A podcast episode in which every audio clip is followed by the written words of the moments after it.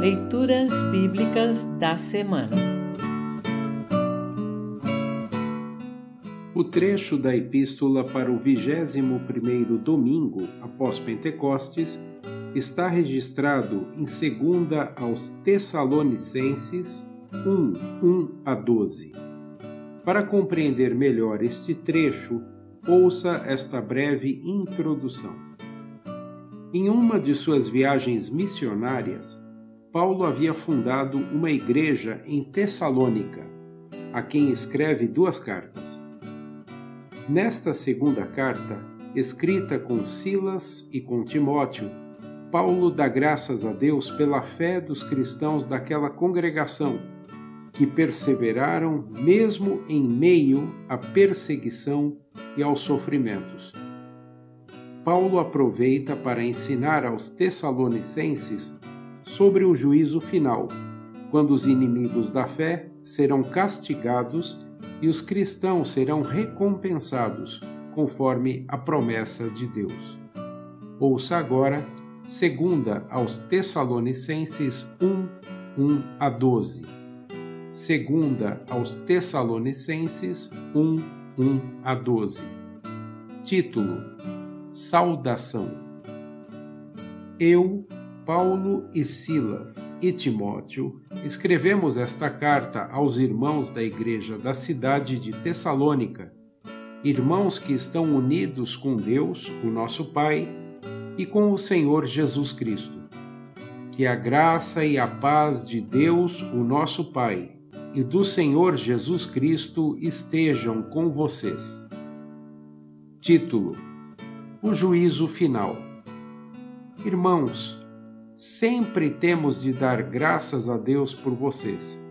Para nós é certo fazer isso porque a fé que vocês têm está crescendo cada vez mais e o amor que vocês têm uns pelos outros está se tornando cada vez maior.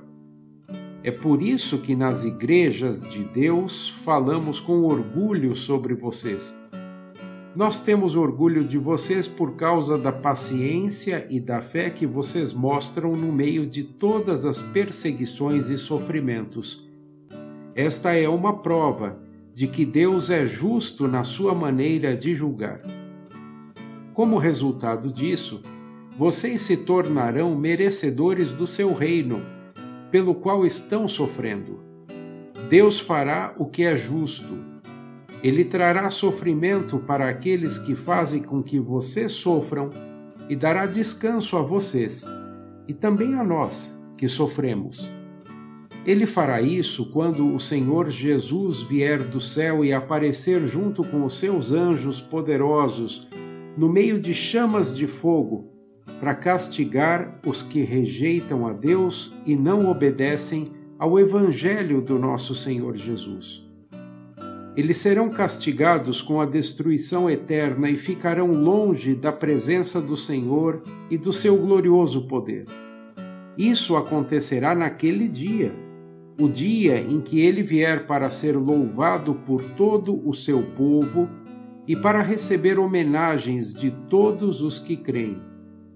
Vocês também estarão entre eles, pois creram na mensagem que nós anunciamos. É por isso que sempre oramos por vocês, pedindo que o nosso Deus, que chamou vocês para a nova vida, faça com que sejam merecedores dela. Pedimos também que Ele, pelo seu poder, realize todos os desejos que vocês têm de fazer o bem e complete o trabalho que fazem com fé. Assim, Jesus, o nosso Senhor, será louvado por causa do comportamento de vocês, e vocês serão elogiados por Ele, por meio da graça do nosso Deus e do Senhor Jesus Cristo.